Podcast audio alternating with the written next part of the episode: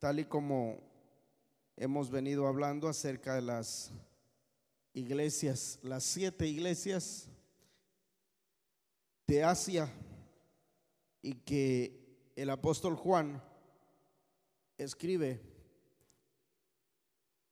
por revelación del Espíritu Santo a estas iglesias. Y ahora pues nos toca la, esta iglesia que está ubicada en la ciudad de Sardis. Hermanos de, los controles, ayúdenme un poco ahí con, con el ventilador del aire porque no me dejen en paz ya con estas hojas. Entonces, hermanos, eh, estamos en el capítulo 3. ¿Todos están ahí? Bueno, vamos a ir a, ahí a leer la palabra del Señor y vamos a, a ver lo que dice la palabra a la iglesia de Sardis.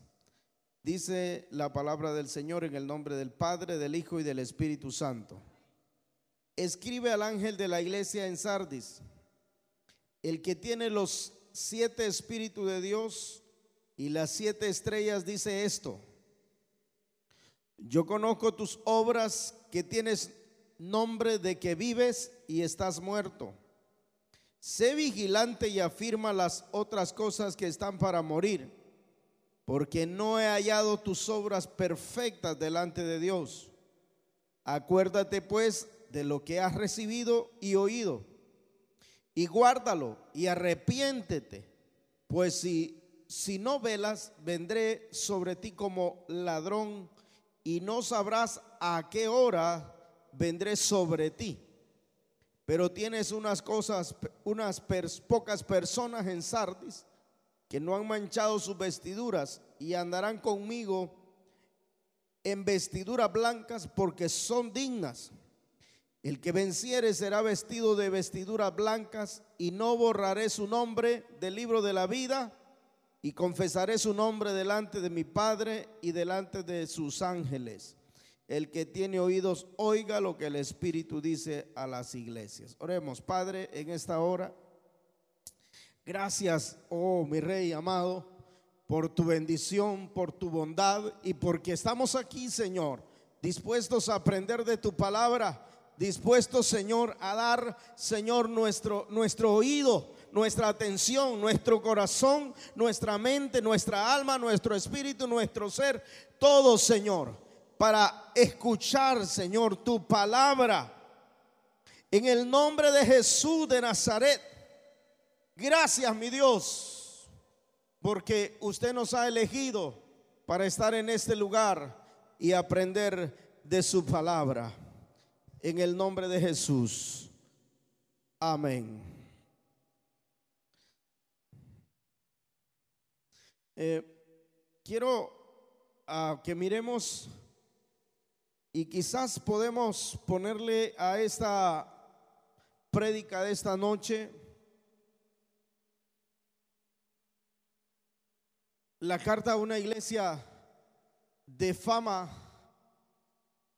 que está viva, según ellos, pero que está muerta, según el Señor. Y si lo quiere más sencillo, pues carta a la iglesia muerta. Déjeme explicar un poquito acerca del contexto histórico de esta ciudad de Sardis. Sardis era una ciudad, hermanos, donde reinaba el rey de Lidia. Era una ciudad con mucho esplendor, mucho antes de que se escribiese esta carta, por, por supuesto. Sardis era una ciudad donde en el centro de ella corría un río que parece, según los historiadores, que este río era un río que tenía oro. Esta ciudad llevó, llegó a ser poderosa porque había riqueza en ella. De hecho, el, el, rey más famoso que tuvo esta ciudad de nombre Creso, este hombre fue tan, tan lleno de dinero y tan confiado y tan confiado en las riquezas de esta ciudad de Sardis que cualquier cosa que se hablase de riquezas, incluso había un proverbio en esta ciudad eh, o, para mencionar esta ciudad que decían tan rico como Creso, por ejemplo, refiriéndose a la riqueza que poseía esta ciudad. Pero imagínense que las mismas características de esta ciudad dan, hermanos, la evidencia de que aún la riqueza produce una confianza mortal. Se dice que eh, uno de los reyes de Persia vino a querer conquistar esta ciudad. Y esta ciudad estaba tan fuerte y tan amurallada que Ciro el persa estuvo por ahí queriendo conquistar pero no había acceso, las murallas estaban bien protegidas, pero ellos confiaban tanto en su protección que dice que el rey de Persia se quedó, hermanos, ahí como esperando, buscando una forma de entrar. Y por un acantilado, a los días de estar inventando cómo entrar, había un acceso secreto a la, a la ciudad y por ese acantilado entró un ejército. Pero los habitantes de esta ciudad estaban tan confiados de sus murallas que cuando el enemigo entró de noche, hermano, no habían guardianes, no había ejército. Ellos estaban así como durmiendo todos porque decían, la ciudad es tan segura que nadie puede entrar a ella. Más adelante también, hermanos, se repitió la historia. Cuando en el tiempo, hemos estado hablando un poco de, Daniel, cuando en el tiempo de Antíoco, de nuevo hermanos, la misma historia, Antíoco estuvo varios días ahí para conquistar esa ciudad y otra vez lo mismo, porque la riqueza que esta ciudad de Sardis tenía, hermanos, había llevado a los ciudadanos de Sardis y al rey y a todos a confiarse. Se sentían tan seguros, tenían una fama, tenían riqueza, pero esa riqueza, así decirlo, a la destrucción, prácticamente a la muerte, por así decirlo, a la destrucción, a, ser conquistados por sus adversarios. Muchas veces el hombre, como en esta historia, el hombre confía en sus fuerzas, el hombre confía en su dinero, el hombre confía en sus fortalezas y no en la fortaleza de Dios. Y por eso, hermanos, es que muchos se descuidan porque están confiados. Esta historia de esta ciudad se va a relacionar entonces con la historia de la iglesia que estaba en Sardis. Comencemos entonces a analizar ¿Cuál era la condición? Me llama la atención, hermanos, porque aquí dice la palabra del Señor. El que tiene los siete espíritus de Dios y las siete estrellas, dice esto. Si usted se recuerda, y vamos un poquito atrás, desde el capítulo 2, cada una de las características del Señor Jesús son mencionadas en cada una de las cartas. Por ejemplo, en Éfeso dice, el que tiene las siete estrellas en su diestra, el que anda en medio de los siete candeleros de oro. Las siete estrellas representan las siete iglesias. Y el que anda en medio de las siete iglesias es Jesucristo. Luego el mensaje a la iglesia de Esmirna dice, el primero y el postrero, el que estuvo muerto porque Él es el alfa y el omega, el principio y el fin. Amén, hermanos. Y luego a la iglesia de Pérgamo dice, y escribe al ángel de la iglesia en Pérgamo, el que tiene la espada aguda de dos filos, dice esto. Él es el que tiene la palabra, que es la espada, hermano, es la, el que tiene la espada, dice aguda de dos filos Y el mensaje en la iglesia de Tiatira dice, el que el Hijo de Dios, el que tiene ojos como llama de fuego y pies semejante al bronce bruñido, dice esto. Recuerda lo que hablábamos, lo que significa los ojos como llama de fuego. Es como un láser que escanea hasta lo profundo del, del corazón del hombre. Y el bronce bruñido, sinónimo de autoridad sobre la iglesia. Pero aquí comienza la carta y dice, el que tiene los siete espíritus de Dios, dice esto. Quiero que vayamos, porque algunos dicen que los siete espíritus de Dios eh, se mencionan en Isaías capítulo 11, verso 2. Es un interesante dato que habría que eh, considerarlo. Tenemos ahí en la, en la pizarra Isaías capítulo 11, verso 2. Y reposará sobre él. El espíritu de Jehová, uno, el espíritu de sabiduría, dos, el espíritu de inteligencia, tres, el espíritu de consejo, cuatro, y de poder, cinco, el espíritu de conocimiento y de temor de Jehová. Algunos hacen referencia a esa palabra y me parece que no, que está acertado. Ahí, hermanos, ¿y quién es el que posee la sabiduría? ¿Quién es el que posee la inteligencia? ¿Quién es el que posee el consejo? ¿Quién es el que tiene el poder, el conocimiento y el temor de Jehová? El Hijo de Dios, porque dice la Biblia que en Él habita toda la plenitud de la deidad. Alaba al Señor. Pues mire quién es el que escribe. Amén.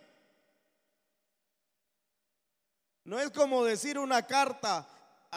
bueno, ahora ya se, ya se perdió, ¿verdad? La, la, la historia de, de los correos, de las cartas. Antes llegaban cartas a las casas escritas, ¿verdad? Y ahora no sé si alguien todavía tiene esa experiencia de que, recibió alguna carta de los ancianos. ¿Recuerdan, hermanas? ¿Alguien recibió una carta? ¿Usted, hermana Antonia? Qué bonito, ¿verdad? Ahora ya se perdió. Eso le mandan un WhatsApp y ya estuvo. Antes era un telegrama, ¿verdad? Y la importancia de esa carta, hermanos, se guardaban esas cartas. Los hijos que estaban afuera, las personas incluso que estaban en el presidio recibían cartas. Todavía hay en algunos lugares alguna costumbre. Pero ¿quién era el, el remitente, hermanos? ¿Quién era el que enviaba la carta? Era una persona importante para, para quien recibía la carta. Pero una de las cosas es que esta carta no viene ni siquiera del apóstol Juan que le escribió, no, viene del que tiene los siete espíritus de Dios y las siete estrellas. El Señor Jesús, aló, escribe y envía, hermanos. Y habla a la iglesia. Y esta palabra, hermanos, por eso tiene que recibirse con tanta importancia porque el que la envía es el dueño de la iglesia. Es el que murió, el que compró a precio de sangre la iglesia. Es el que se mueve, hermanos, en medio de los siete candeleros. El que opera en medio de la iglesia es el que tiene la autoridad sobre la iglesia, es el que tiene la sabiduría, el poder sobre la iglesia. Jesucristo, el alfa y omega, dice a la iglesia hoy. Y eso es lo, que da autoridad a estas cartas. Que la palabra viene del Cordero de Dios. Que la palabra viene directo prácticamente de la voz de Dios.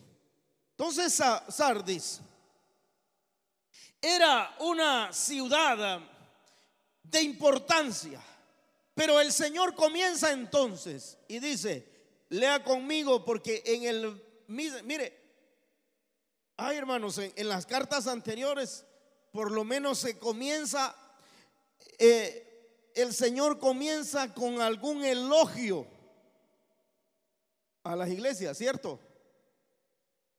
En algún momento le dice, conozco tus obras, eres bueno, pero tengo contra ti. Pero a esta iglesia en particular, el Señor no le dice, no empieza primero con los que se han guardado, porque más adelante dice que hay unos que se han guardado, pero no comienza con ellos. ¿Sabe por qué? Porque ellos son la minoría en este caso. Entonces, en general, el estado de la iglesia es tan grave que el Señor no comienza, hermanos, eh, diciendo, o halagando algunas cosas de la iglesia, sino que comienza directamente con una exhortación. Mire que en algunas ocasiones el Señor le dice a la iglesia, tengo unas pocas cosas contra ti. Aquí si usted va a ver más adelante, las pocas cosas es lo bueno. O sea que lo grave esta iglesia está, hermanos, en estado de coma. Prácticamente por la importancia del cómo comienza. Luego dice, yo conozco tus obras, que tienes nombre de que vives y estás muerto. Amén, hermanos. Eso quiere decir, hermanos, que el Señor no le impresionan las apariencias. Diga conmigo, al Señor no le impresionan las apariencias.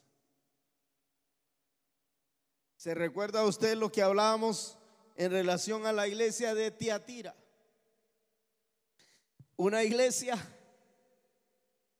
que aparentemente estaba bien pero no guardaban la santidad.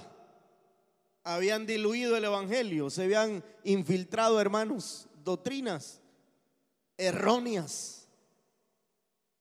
Pero esta iglesia, el Señor le dice, tienes nombre de que vives, pero estás muerto. Esto nos enseña entonces que al Señor no le, no le impresionan las, las apariencias porque Él conoce el andar, el caminar de la iglesia. Él conoce, hermano, cómo se mueve. Él conoce que lo más profundo de nuestro corazón, el que tiene, dice a la iglesia de Tiatira, el que tiene los ojos como llama de fuego, ese conoce lo profundo no le impresiona al Señor cuánto cantas. No le impresiona al Señor cómo vistes. No le impresiona al Señor lo que los demás opinen de ti. Al Señor le impresiona cómo vives en tu intimidad. Al Señor le impresiona cuánto le agradas, cuánto le amas, cuánto obedeces a su palabra y cuánto vives en santidad. No es, hermanos, una apariencia hipócrita. El Señor quiere una iglesia viva, una iglesia la iglesia que está muerta es una iglesia que está en una aparente santidad, perdón, o sí, o en una aparente avivamiento, hermanos.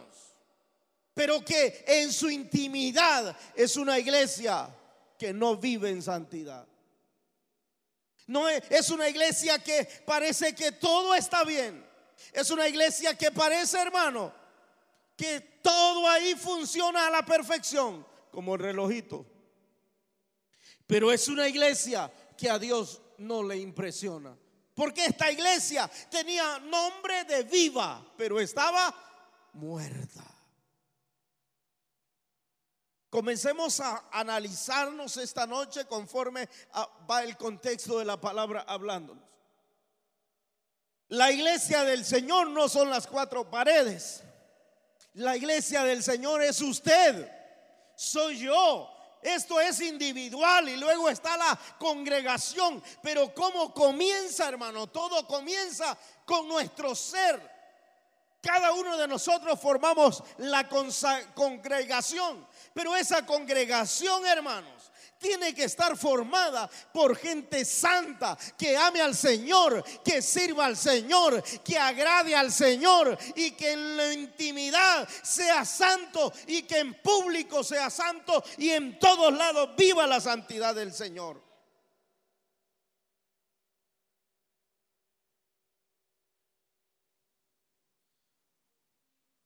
Alaba al Señor en esta hora.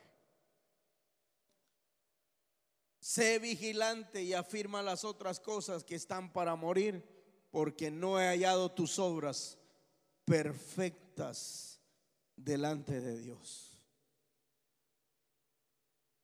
Aló. Tienes nombre de que vives. Y he hallado que hay otras cosas que están para morir. Una iglesia, hermanos, que empieza a perder la santidad, comienza a perder un montón de cosas. Una iglesia que empieza a perder la santidad es una iglesia que empieza a perder sus tiempos de oración. Es una iglesia que empieza a perder sus tiempos de ayuno. Es una iglesia que empieza a perder sus tiempos, hermanos, de lectura. Es una iglesia que en vez de buscar a Dios, buscan agradarse a sí mismos. Es una iglesia, hermano, que está peligrosamente en medio de la sociedad muerta, porque ya no buscan el hacer la voluntad de Dios, sino que engrandecer a los individuos como el humanismo dentro de la iglesia. Y se convierte esto, hermanos, ya en una adoración no a Dios, sino en una exaltación a los individuos. Y esto, hermanos, va llevando y va trayendo decadencia tanto a una iglesia porque se deja la relación, la intimidad con Dios. Ya no es prioritario la santidad, ya no es prioritario el obedecer la palabra de Dios. Ya no es prioritario hablar la verdad de Dios porque algunos se pueden ofender. Ya no es prioritario exhortar al pecador. Ya no es prioritario hacer las cosas conforme a la palabra de Dios. Hoy vamos a ver cómo lo acomodamos para que la iglesia crezca y avance y que la gente no se nos vaya a ir. Eso son las características de una iglesia que está muriendo, hermanos. Por eso le dije, la iglesia empieza con nosotros, no con las cuatro paredes. Entonces le tengo una noticia. Si usted ya no ora, usted está muriendo. Aló. Si usted no le gustan los ayunos, usted está muriendo. Dígale que está al lado suyo. Si no te gustan los ayunos, te hablan, dígale. Dicen que te estás muriendo. Aleluya.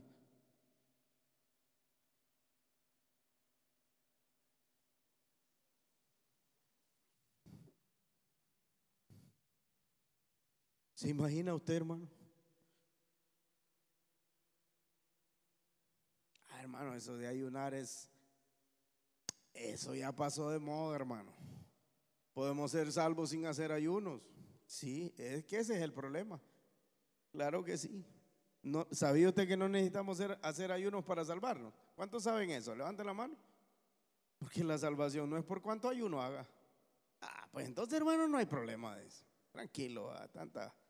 ¿Para qué tanto, hermano? Ya el Señor ayunó 40 días y 40 noches allá, hermano, en el, en el desierto cuando empezó su ministerio. El Señor oró por nosotros, ¿no le parece? ¿Para qué tanto sacrificio, pastor? Y usted dice, ¿qué le pasa al pastor que ahora nos tiene ayunando todos los domingos? Va. no, es, no soy yo, hermano. No es el pastor. Es que sabe que yo creo que el Señor quiere que nos despertemos. ¿Sabe? Por eso, por eso, no sé, pero parece que todo tiene relación, ¿verdad? Imagínense, yo le he explicado a usted en otras ocasiones y ahora me acordé en lo que estaba ahí en el piano. ¿Qué es, hermanos? Ir a, la calle, a una campaña. No es, un, no, es, no es ir a hacer una guerra espiritual contra las fuerzas de las tinieblas, hermano. ¿Y cómo vamos a ir a hacer esa guerra? Por eso le digo, hay que estar preparados, porque las armas de nuestra milicia no son carnales, sino que son poderosas. Diga conmigo, poderosas en Dios. ¿Pero para qué? Dígalo fuerte, para destrucción de fortalezas. Pero ¿cómo se adquieren esas armas poderosas en Dios? Orando, diga conmigo, orando púyele las costillas al que tiene al lado, dígale, ayunando, dígale. Amén. Oh, el diablo no le tiene miedo a los equipos. Puede retumbar, hermano, y puede hasta ofenderle el oído a usted. El diablo no le tiene miedo a eso. El diablo le tiene miedo a una iglesia que ora, que ayuna, que vive en santidad y que prepara su corazón para hacer la obra de Dios. Es necesario que afir, dice la palabra en el verso 2, sé vigilante y afirma las otras cosas que están para morir, porque no he hallado tus obras perfectas delante de Dios. Esto es como una cadena, hermanos. Como un efecto dominó, como le llaman, ¿verdad? Una cosa lleva a la otra. Fíjese bien, cuando, la, cuando en la iglesia se infiltran las falsas enseñanzas, o sea, la apostasía, cuando ya no se predica la verdad, eso trae corrupción moral. Y la corrupción moral lleva a la debilidad espiritual. Y la debilidad espiritual lleva a la iglesia a la muerte. Hermano, si hacemos un mes de oración, ¿qué le parece? Pero no vamos a dirigir, solo vamos a venir a orar. ¿Qué le parece? ¿Ya se afligió? Sí, ya me puso la carita de afligido usted. ¿Sabe por qué? Porque se refleja en los martes de oración la gente orando aquí. Amén. Ni ha empezado a dirigir el, que va a dirigir la oración. Ni ha empezado a dirigir cuando ya hay gente sentada en la silla. Ya se regresaron.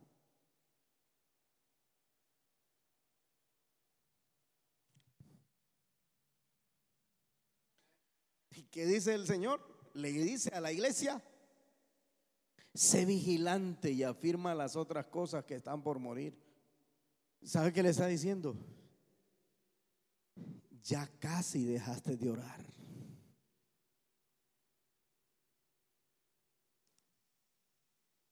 Si usted media hora de oración, una hora de oración, la encuentra una eternidad, el Señor le dice en esta noche, sea vigilante, porque ya casi se muere.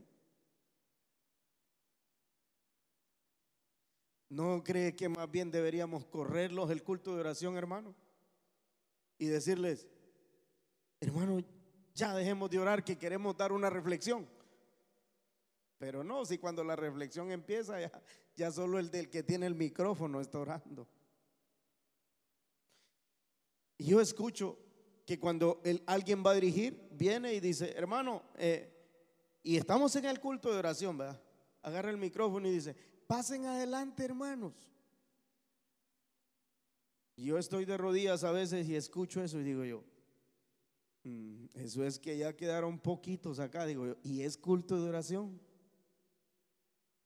¿No cree que al menos el culto de oración deberíamos hacer un esfuerzo? Al menos el culto de oración, hermano. Aló, ¿se durmió esta noche? Mire que hoy está un poquito como tremendo, sin previo aviso nos está cayendo ahí fuerte.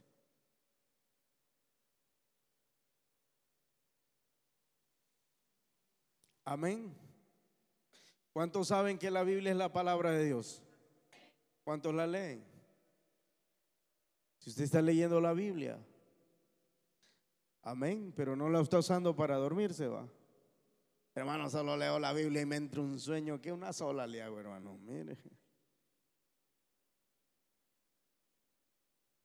¿Cuáles son las cosas que pueden estar por morir en una iglesia?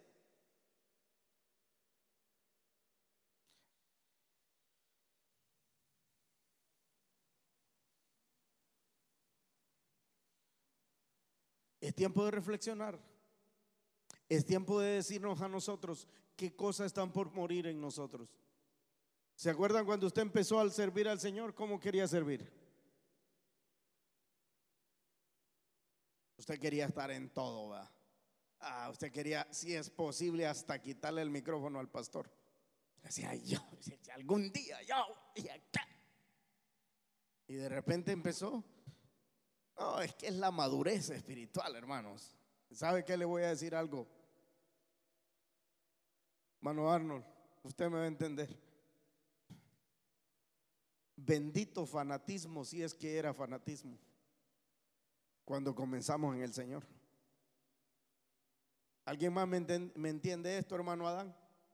Si es que era fanatismo, bendito fanatismo. Si es que era fanatismo, aunque no creo, pero supongamos que éramos tan fanáticos que a cada rato hacíamos vigilia. Éramos tan fanáticos que salíamos de un ayuno a hacer otro culto. Éramos tan fanáticos que hacíamos vigilia y amanecíamos en ayuno. ¿Alguien hizo eso? Bendito fanatismo entonces, si eso era fanatismo. Pero ahora somos bien profesionales, somos bien eh, hasta para hablar, tratamos de, ya no decir ni cayendo, sino que decir, no, pastor, es cayendo. a todo eso lo hemos corregido. O sea, hemos ido mejorando. ¿Sí o no? Pero hay otras cosas que no han ido mejorando con nosotros. Lo esencial puede ir muriendo por nuestro descuido espiritual. Pregúntele al que está al lado suyo, ¿qué estará muriendo en usted? Dígale. Y no se ha dado cuenta, si es que ya no se murió. Lo peor puede ser que ya se murió. Pero peñísquelo ahí, hermana Julia. Peñísquelo ahí a la hermana Diana. O al contrario, usted, hermana Diana, a la hermana. Porque a veces siento como que me cierra los ojitos así, me dice no sé qué.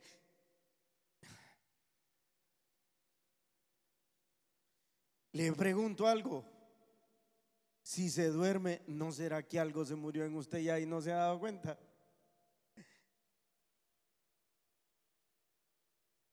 ¿Aló?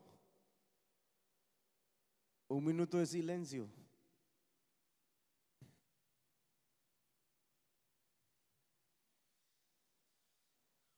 Por eso le digo, ¿qué cosas están muriendo, hermanos? Ya no se escucha en medio de la iglesia que alguien se levanta y dice, así dice el Señor, hermanos. Hermanos, el Señor me mostró esto. Ya se murió la profecía. Ya se murió la palabra de ciencia, pero no porque esté muerta, sino porque nosotros estamos muertos. Porque la palabra de Dios es viva. La palabra de Dios es viva. Y el Espíritu de Dios está vivo. Sigue hablando. Oídos es que no hay. Y bocas no hay para hablar.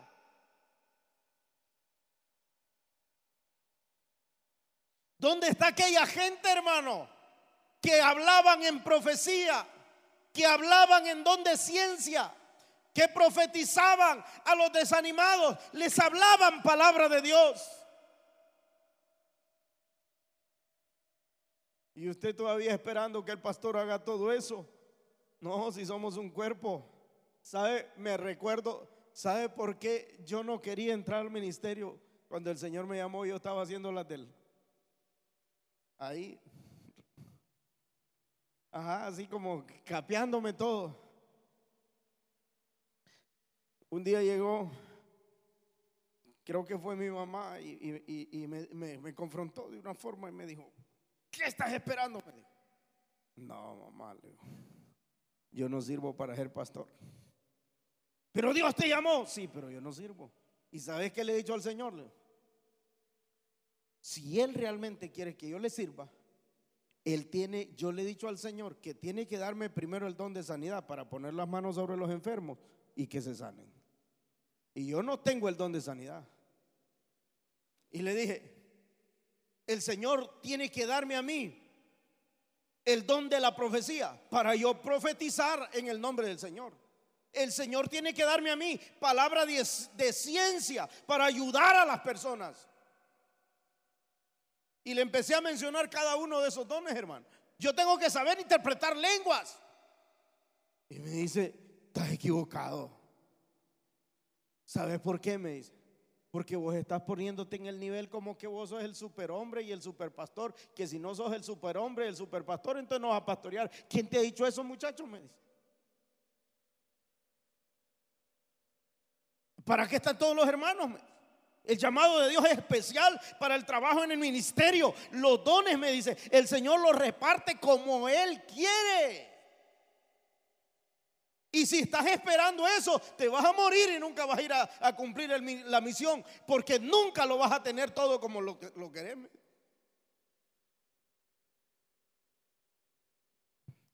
Y yo me quedé pensando y digo yo, ¿y, y yo qué sirvo? Así, solo así. Y solo con hacer la gracia de predicar, porque la gracia es la que hacemos.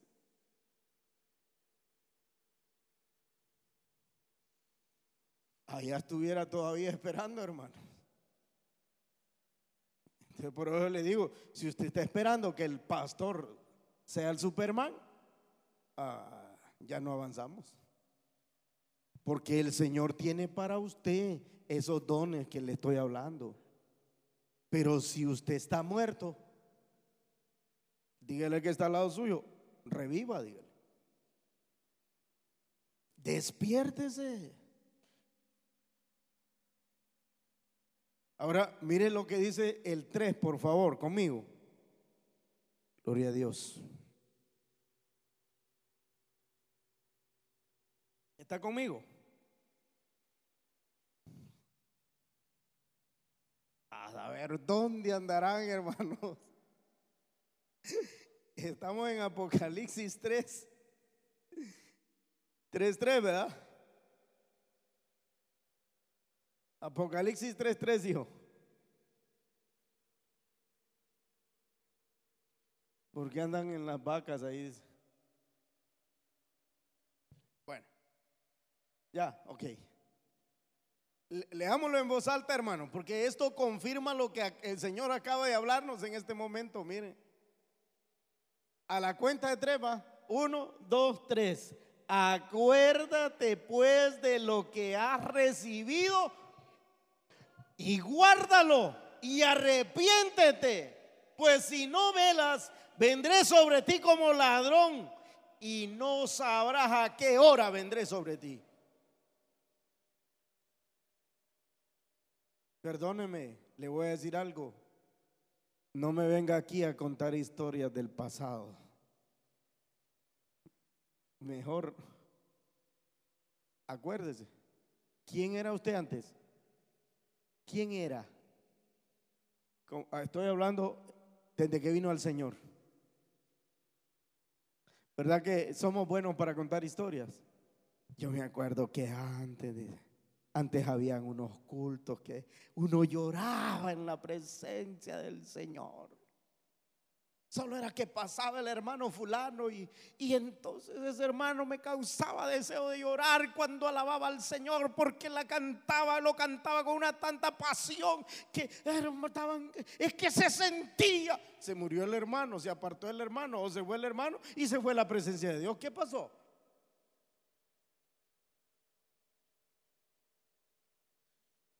Yo que escucho los músicos que tocan bien a veces, pero seco aquello, nada, no se le siente nada. ¿Y por qué no canta usted? Pues tal vez a usted se le siente. Y no estoy menospreciándolo, sino que me estoy acordando de aquel que estaba en el coro de la alabanza, hermano. Una hermana que estaba en el coro de la alabanza y nadie la, la tenía por bien porque era la única que no se entonaba en el coro de la alabanza. Y entonces ahí no le hacían mucho caso, la fueron aislando, la fueron hasta que un día le dijeron, no hermana, ya no cante. Y está soñando en la noche, en su casa, está dormida y sueña que está en la presencia del Señor y le dice el Señor, me le dice, ¿y qué pasó que no cantaste hoy? Le dice. Pues no, le dice, ya no me dan chance. Pero ¿y cómo te sacaron si a vos era la única que escuchaba yo? Le dijo.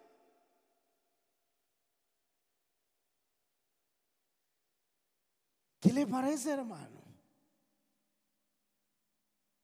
Y usted ahí que se queda quedito. ¿Y qué tal que a usted, sea el único que el Señor lo está escuchando y usted guardando silencio? Aló. Acuérdate, el que recibió usted cuando vino el Señor. Mire, yo tenía un talento, yo tenía, yo me acuerdo, no, no, no puedo dejar, hermano, de acordarme el día que fuimos allá al culto a Laguna Grande. Un culto que fuimos que creo que predicó el hermano de Guatemala. ¿Cuántos fueron a, Laguna Grande ese día? Pues no íbamos muy preparados, ¿verdad? Pero ya cuando estábamos ahí, le digo al hermano Arnold, toquemos, hermano Arnold. Y agarró una guitarra, yo creo que yo estaba en el piano la llevamos, va. Pues así va, a lo que salga. La guitarra era de ella, El piano era que llevábamos. Bueno, ya estaba la guitarra, le digo, agarra el hermano Arnold. Pues nos topamos a cantar. Yo no sé si usted se gozó ese día, pero yo sentí algo ahí, fíjese, digo yo. Esto está bueno. Y después me le acerqué al hermano Arnold y le digo, hermano Arnold, Todavía estamos vigentes. No sé cómo fue que le di, hermano.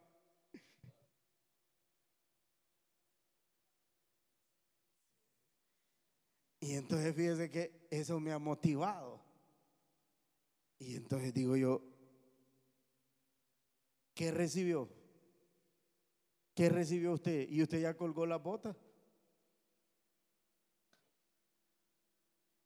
O sea, usted ya dijo, no, hermano, y eso es para los jóvenes. Un momento.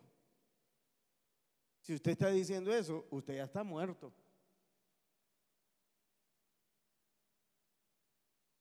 Dígale que está al lado suyo, es tiempo de volverse a poner las botas, dígale.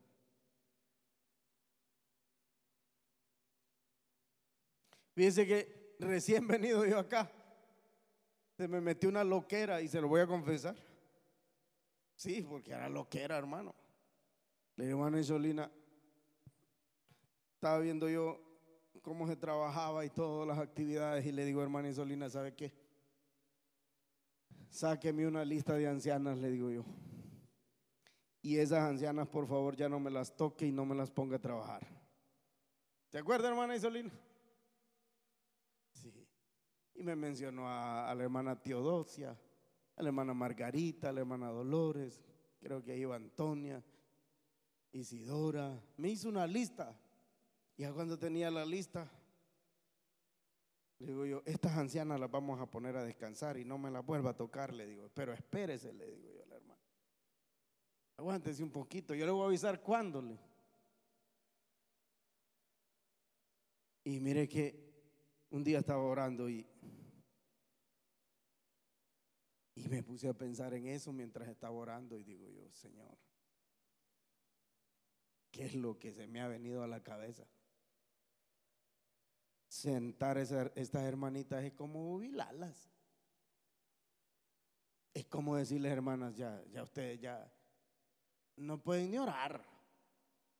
Y yo orando, hermanos, ahí y pensando eso, mire, el Señor me estaba como reprendiendo.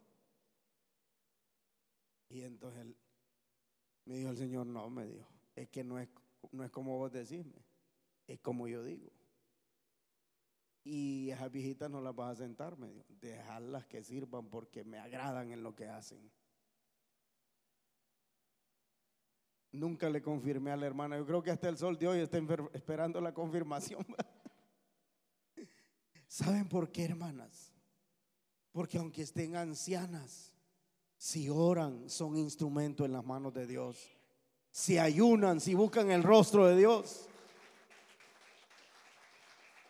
Si buscan hacer algo, no importa, hermanas, que es que mire, pastor, yo ya solo soy huesos y me duelen los huesos, me duele todo. El Señor le dice, acuérdate, acuérdese de lo que recibió. Acuérdese de quién era, cómo servía al Señor. Levántese, reviva en el nombre del Señor y vuelva a hacer las primeras obras y vuelva a ser útil y diga, vamos todos para adelante porque esta es la obra del Señor. Sí, hombre. Imagínense que un día la hermana Chepita estaba ahí trabajando y, y la hermana le decía, siéntese aquí hermana Chepita, siéntese por favor. Y la hermana Chepita se volvía a levantar y se acercaba a la mesa a hacer algo. Siéntese, hombre Chepita, le decía la hermana. Y la hermana no regresaba y se volvía a poner. Y yo le, le digo, Solina, si la gente quiere trabajar, déjela que trabajen, hombre. Si alguien quiere sentirse útil en la obra del Señor, pues que sirva. Amén. Que sirva por los inútiles.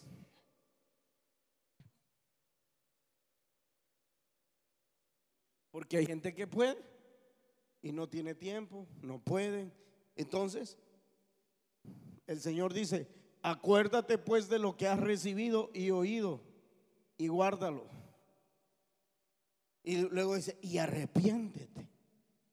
Porque si no velas, mire, si no vives, si no revives, si no vuelves, vendré sobre ti como ladrón y no sabrás a qué hora vendré sobre ti.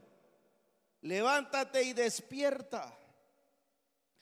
Despierta de esa falsa confianza. ¿Se acuerda lo que le dije en la introducción de la ciudad de Sardis? Es que mire, el espíritu de la ciudad se introduce en el ambiente de la iglesia. ¿Qué era lo que caracterizaba a Sardis? Una falsa confianza peligrosa. Y ese mismo espíritu, hermano, se metía dentro de la iglesia. Cuidado con lo que estoy diciendo. Cuidado con lo que estoy diciendo. ¿Cuál es la característica de Morazán? Y se nos haya metido a nosotros también, va. Es lo que pasó aquí. Alguien que lea Lucas 12:47.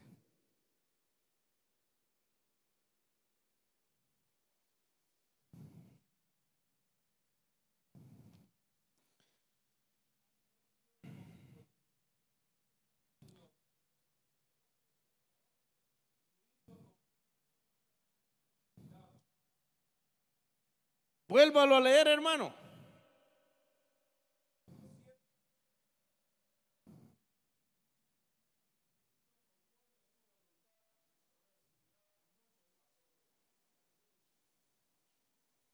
No le voy a decir nada.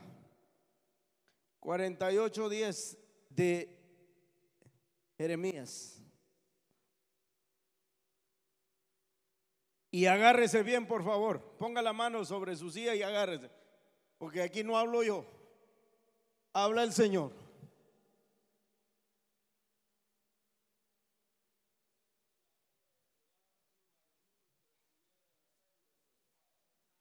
Fuerte.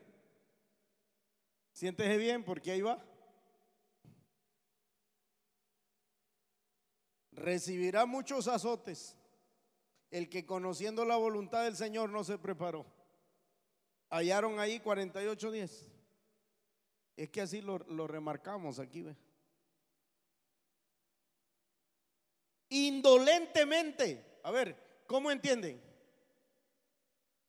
¿Qué, ¿Qué, entienden hacer la obra indolentemente? ¿Cómo dijo hermano Antonio? Sin pasión. ¿Qué más? Sin ganas sin voluntad, con actitud, así como a regañadientes, así como por obligación o por compromiso. No, hermano, reviva. Si no revive con esta zarandeada, ya no hay cuándo. Mire que yo creí que yo ya no podía predicar estos sermones, pero todavía va. Qué fuerte estas palabras, hermano.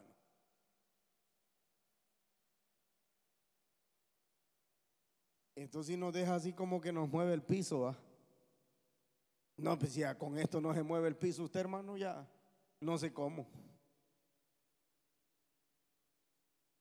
Reviva, despierte, vuelva a la vida, ame al Señor, haga compasión lo que el Señor le está ordenando que haga. Pídale al Señor el cumplimiento de su voluntad. Qué fuerte, hermano. Veamos el 4 y el 5 para ir cerrando. Estamos en Apocalipsis 3. Con esto vamos a ir cerrando. Pero tienes, mire lo que dice, tienes unas pocas personas en Sardis que no han manchado sus vestiduras y andarán conmigo en vestiduras blancas que son dignas. El que venciere será vestido de vestiduras blancas y no borraré su nombre del libro de la vida y confesaré su nombre delante de mi Padre y delante de sus ángeles.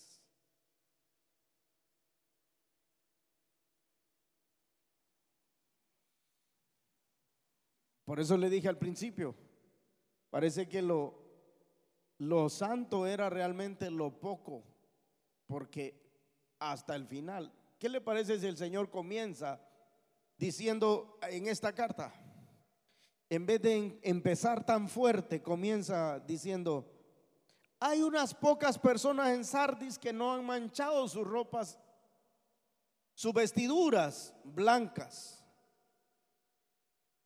Y hay algunos que se mantienen santos, pero hay otros que están muertos. No, el Señor entra de un solo. ¿Sabe por qué? Haciendo, hermano, hincapié en la importancia de lo que el mensaje quiere transmitir. ¿Sabe cómo, hermanos? Como cuando su hijo se portó mal. Y usted tras de que su hijo llegó, no lo, no lo empezó a sermonear no le empezó a decir, mira hijo, yo te he criado y te amo mucho y quiero el bien para ti. Tú eres un bien, buen hijo, pero de vez en cuando te portas mal. Y hoy, hijo, ha sido el día que, que te has portado mal. Así que te voy a dar un... No, no.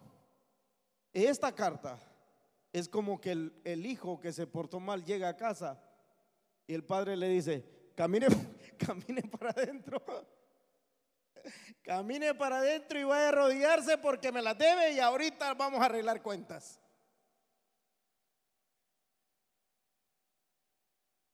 Así comenzó el Señor esta carta, hermano. ¿Recibió la suya?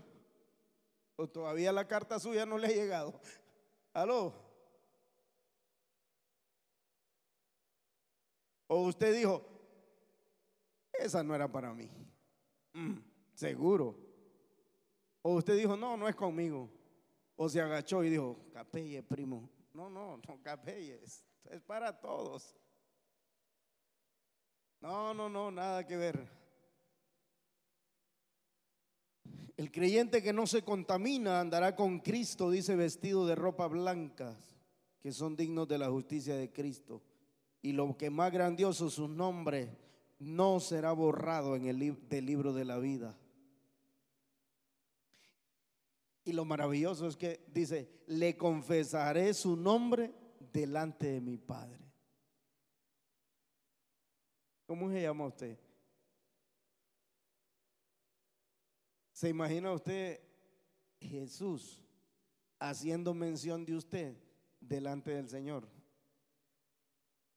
Como aquí hay muchas Marías, voy a usar el nombre de María. Que le diga, Padre, aquí está María. María fue una seguidora, una sierva fiel, santa, se mantuvo en santidad. ¿Cómo se sentiría María? Ahí sí puede decir, aleluya. El que venciere, dice, será vestido de ropa blanca. No borraré su nombre del libro de la vida y confesaré. hermano, imagínense un momento, hermanos. El Señor Jesús delante del Padre y como lógicamente en la presencia del Padre está lleno de ángeles, ¿verdad? Y delante de los ángeles que el Señor mencione su nombre, diga fulano, ven, Y los ángeles digan, hombre, qué bien te sirve. Buen hijo tienes. Santo, no manchó sus ropas. Entonces le pregunto, ¿qué dirá el Señor de nosotros, hermano? Cuando el Señor se refiere a usted, le hace así como las caritas que salen ahí en WhatsApp, hermano. ¿Quién es mi hijo? A mí.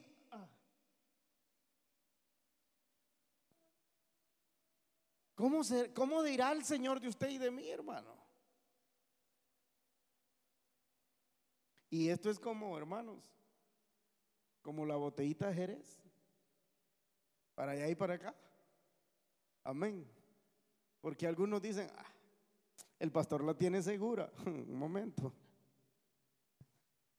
Por eso le digo, esto es para todos. ¿Qué dirá el Señor?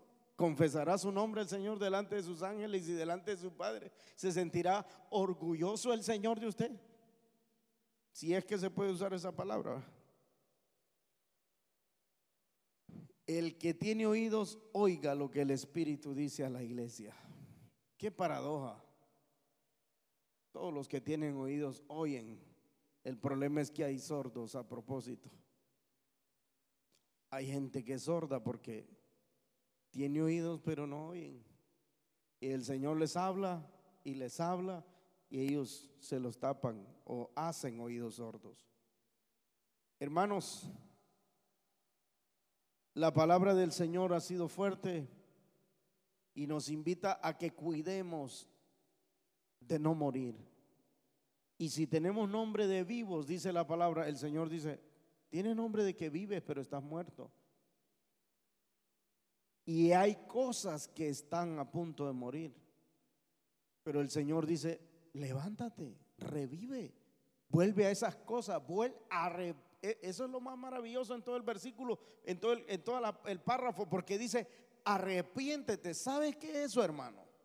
Eso es tan maravilloso porque nos demuestra la misericordia del Señor. No está desechando al que ha caído ahí, lo está queriendo restaurar, le está tendiendo la mano y le está diciendo, hijo, arrepiéntete, hijo, vuelve a tus primeras obras, haz lo que hacías con pasión, ya deje de poner de excusa los huesos, ya deje de poner de excusa que hay otros, no, si alguien ocupó su lugar es porque usted se durmió, es porque usted se murió. Pero hoy levántese, resucite y diga, resurjo para servir al Señor como lo hacía antes.